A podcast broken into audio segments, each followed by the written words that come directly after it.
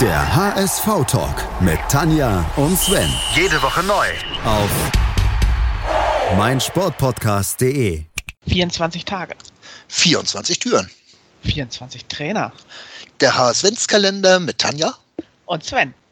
Der HSV-Talk bei meinsportpodcast.de, der HSV-Kalender öffnet Tür Nummer 16 und dahinter verbirgt sich der Lieblingstrainer von Sven Schulze, nicht wahr?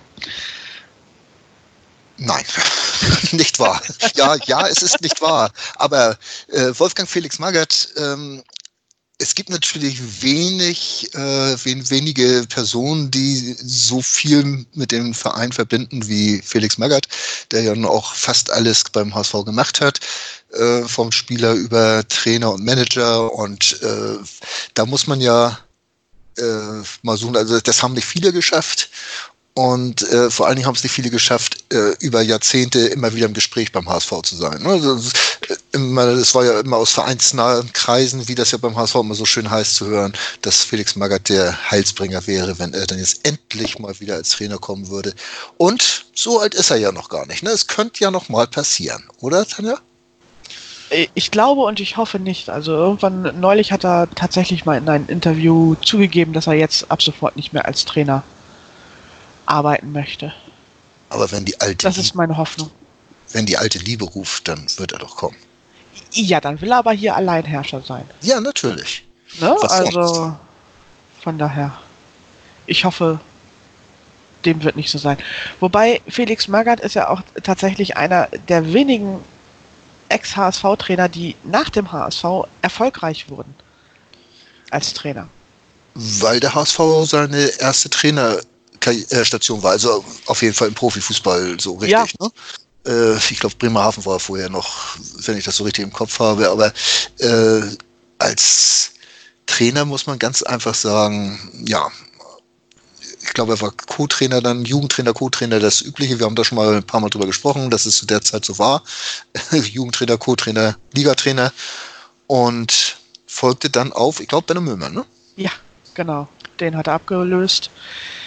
Äh, seine erste Saison war auch dann durchaus erfolgreich. Das war es das einzige Mal in den 90er Jahren, dass der HSV internationales Geschäft erreicht hat? Nee, ich glaube, Ich glaube, Pagelsdorf dann. nochmal, Pagelsdorf nochmal, ne? so genau, am Ende Pagelsdorf dann in die der 90er Jahre. Ja, Aber das war so, Aber- eine, so eine Phase, wo der HSV nie verloren hat. Da haben sie viel unentschieden gespielt, viel zu Null gespielt, 0-0, 1-0 und so weiter. Das war fast so, so eine Stevens-Ära, äh, eine frühe Stevens-Ära.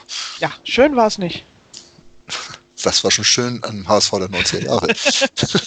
womit wir wieder beim Thema wären.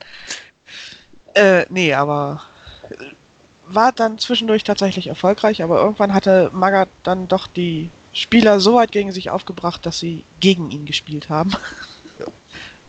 So dass der HSV dann in der zweiten Magath-Saison in Abstiegsgefahr geraten war und er für die letzten, ich glaube, drei Spiele wurde er dann freigestellt und Ralf Scher übernahm.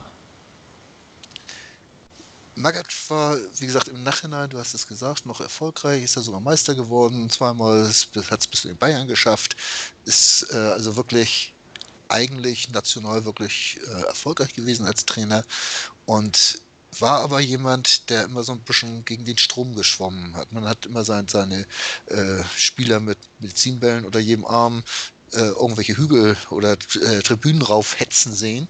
Ich glaube, als Trainer hat er sich erstmal irgendwo einen Berg immer hinbauen lassen, egal wo er war, ähm, damit er die Jungs da auch raufjagen konnte. Ähm, er hat aber auch bewiesen, dass sowas funktionieren kann. Durchaus, also Gewisse Zeit lang. Ja, bis dann die Spieler irgendwann die Schnauze voll haben und gegen ihn rebellieren.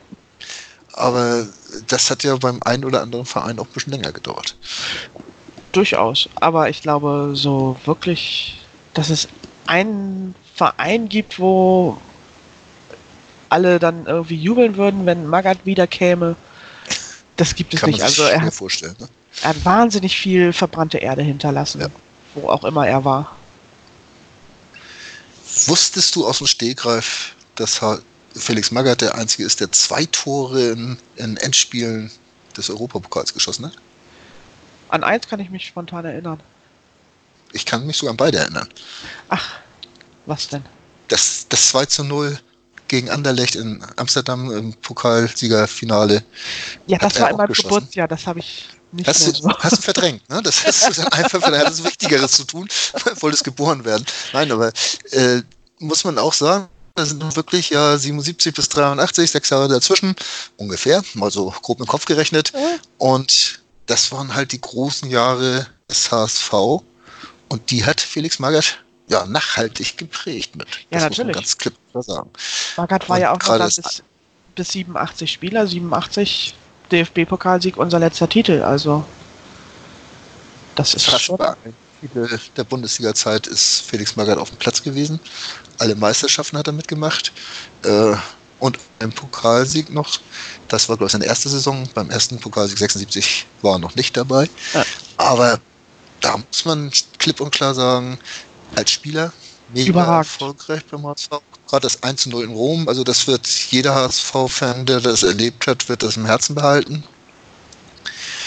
Ähm, achte Minute war es, sechste oder achte, ich weiß es gar nicht. Zumindest Und, sehr früh. Äh, gegen diese über, zumindest sehr früh, hat man das geschafft, das Ganze relativ problemlos über die Runden zu bringen.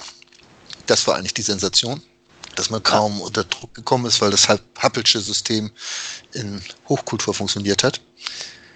Ja, was will man dazu noch sagen? Äh, Wäre er mal bloß Spieler geblieben beim Nein, in der Zeit als Trainer, er war ja nicht erfolglos, das kann man nicht sagen, ja. ähm, hat da ein bisschen was beruhigt, die ganze Geschichte, aber es hat halt nicht allzu lang. Ja? Und Felix Magath hat Hasan Salihamidzic entdeckt. Ne? Die Bayern, Bayern danken es ihm. Ja, Nein, das war einer der wenigen Jugendspieler, die beim HSV wirklich einen Durchbruch geschafft haben. Ne? Ja. Das muss man auch mal so klipp und klar sagen, dass äh, da auch Magath Riecher hatte, so einen Menschen, der ja auch gut war, aber nicht herausragend als Techniker, bloß der das Gesamtpaket mitgebracht hat. Ähm, das war schon gut, was er damals gemacht hat. Ja. Und so ein bisschen was aus seiner HSV-Zeit hat Maga dann ja auch immer noch mitgenommen, zum Beispiel sein Co-Trainer Bernd Hollerbach. Den hat er uns ja großzügigerweise dann nochmal überlassen. Aha. Wo wir eigentlich ja schon dankbar waren, dass es Hollerbach wurde und nicht Magath, also von Magath Light. Äh, ja, also Magath wären wir nicht so schnell wieder losgeworden. Äh, und dann hätte wahrscheinlich, hätten wir das Stadion auseinandergenommen beim Abstieg und nicht. Ist egal, das ist jetzt schon wieder eine ganz andere Geschichte und gehört eigentlich wenig zu Magath äh, wie gesagt, was ich bei, bei Magath immer interessant finde oder fand, dass er immer in diesem, diesem Dunstkreis des HSV geblieben ist. Ja. Äh, die, die ganzen Jahre, die letzten, was sind das, 20 Jahre, ähm, ging es dann immer so, wenn irgendwas passierte und so weiter, dann war zack, fiel der Name Magath, der hat wohl auch bei der hiesigen Presse so ein bisschen ja, bisschen äh, Einfluss gehabt oder, oder auf jeden Fall offene Türen gehabt und hat sich da auch immer sehr schnell ins Gespräch bringen können. Und auch so bei Sponsoren und äh, ja, Anteilseignern äh, war er dann ja auch sehr beliebt. Das ja. war. Ja, ich hoffe, jetzt mit zunehmendem Alter erledigt sich das irgendwann so auf biologische Weise. Also jetzt nicht auf endgültige biologische Felix Weise, sondern ein langes Leben und genau, äh, aber als er muss noch lange erhalten bleiben. Aber es muss nicht unbedingt als HSV-Trainer sein. Eben, wir wünschen hab, ihm jetzt einen deine Aussagen so richtig gedeutet. Ja. No? Ähm, ja. ja. Wir sollten Liebe, für dich.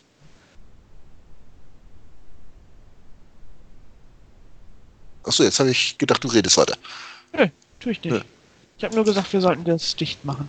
Ich wartete auf deine Zustimmung. Ja, dann machen wir doch einfach dicht. Also Tür zu. Magath weg. Magath weg. Morgen ist Tag 17. Und wir freuen uns drauf. Ich habe dann überhaupt keine Ahnung, wer da auf uns wartet. Ich auch nicht. Ich lasse mich überraschen. Ihr auch. Bis morgen. Schatz, ich bin neu verliebt. Was? Da drüben. Das ist er. Aber das ist ein Auto. Ja, eben. Mit ihm habe ich alles richtig gemacht. Wunschauto einfach kaufen, verkaufen oder leasen. Bei Autoscout24. Alles richtig gemacht. Hey, Malte Asmus von meinsportpodcast.de hier. Ab März geht's weiter mit unseren 100 Fußballlegenden. Staffel 4 bereits. Freut euch auf Zlatan Ibrahimovic, Michel Platini, Cesar Luis Minotti, Paolo Maldini, um nur mal vier zu nennen Und bis wir mit der vierten Staffel kommen, hört doch einfach nochmal rein in die bisherigen drei Staffeln. Ronaldinho, Sepp Meyer, Gary Lineker, Lothar Matthäus und viele weitere warten da auf euch. 100 Fußballlegenden. Jetzt überall, wo es Podcasts gibt. Moin. Moin. Hast das Spiel gesehen? Ja. War ganz gut, ne? Der HSV-Talk mit Tanja Das ging mir sowas von auf den Sack. und Sven. Ganz provokant gefragt, mit Adler werden wir abgestiegen? Analysen, Ich sehe das durchaus positiv. Hintergründe Mit dieser Ausgliederung unterwirft sich die Fußball AG dem Aktienrecht. und offene Worte. Das war einfach nicht schön. Ich will sowas nie wiedersehen. Der HSV-Talk auf meinsportpodcast.de. Schatz, ich bin neu verliebt. Was? Drüben. Das ist er. Aber das ist ein Auto. Ja, eben. Mit ihm habe ich alles richtig gemacht. Wunschauto einfach kaufen, verkaufen oder leasen. Bei Autoscout24. Alles richtig gemacht.